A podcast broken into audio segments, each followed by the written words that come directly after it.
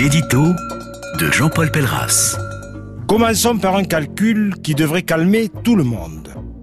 Puisque la France compte 67 millions d'habitants, peut-on considérer que le Rassemblement national, avec 5,5 millions d'électeurs, ou la République en marche, soit représentatif de la population française, sachant que leurs suffrages respectifs correspondent à environ 8% des habitants?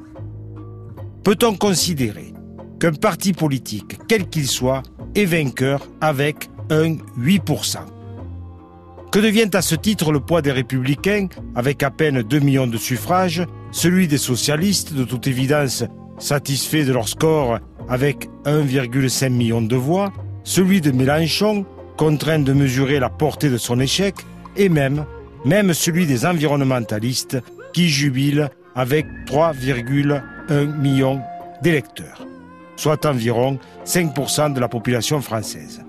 Des environnementalistes qui vont, à n'en point douter, imposer définitivement leurs dogmes et influencer la plupart des programmes à venir au sein des partis politiques, lesquels vont se sentir obligés de barrer en direction de l'écologie s'ils veulent grappiller quelques voix supplémentaires dans le camp de ceux qui savent forcément ce qui est bien pour la planète.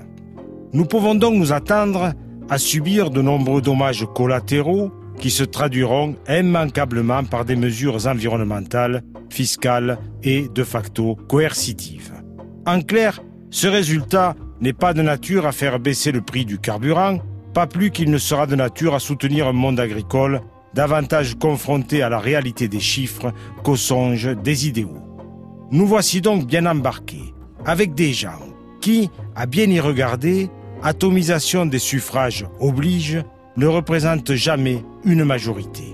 Avec 79 élus qui n'ont au final aucune obligation de résultat et, pour les cinq ans à venir, qu'ils soient de droite, de gauche, en marche, à l'arrêt, vert, bleu, rouge, brun ou rosé, quelques confortables indemnités.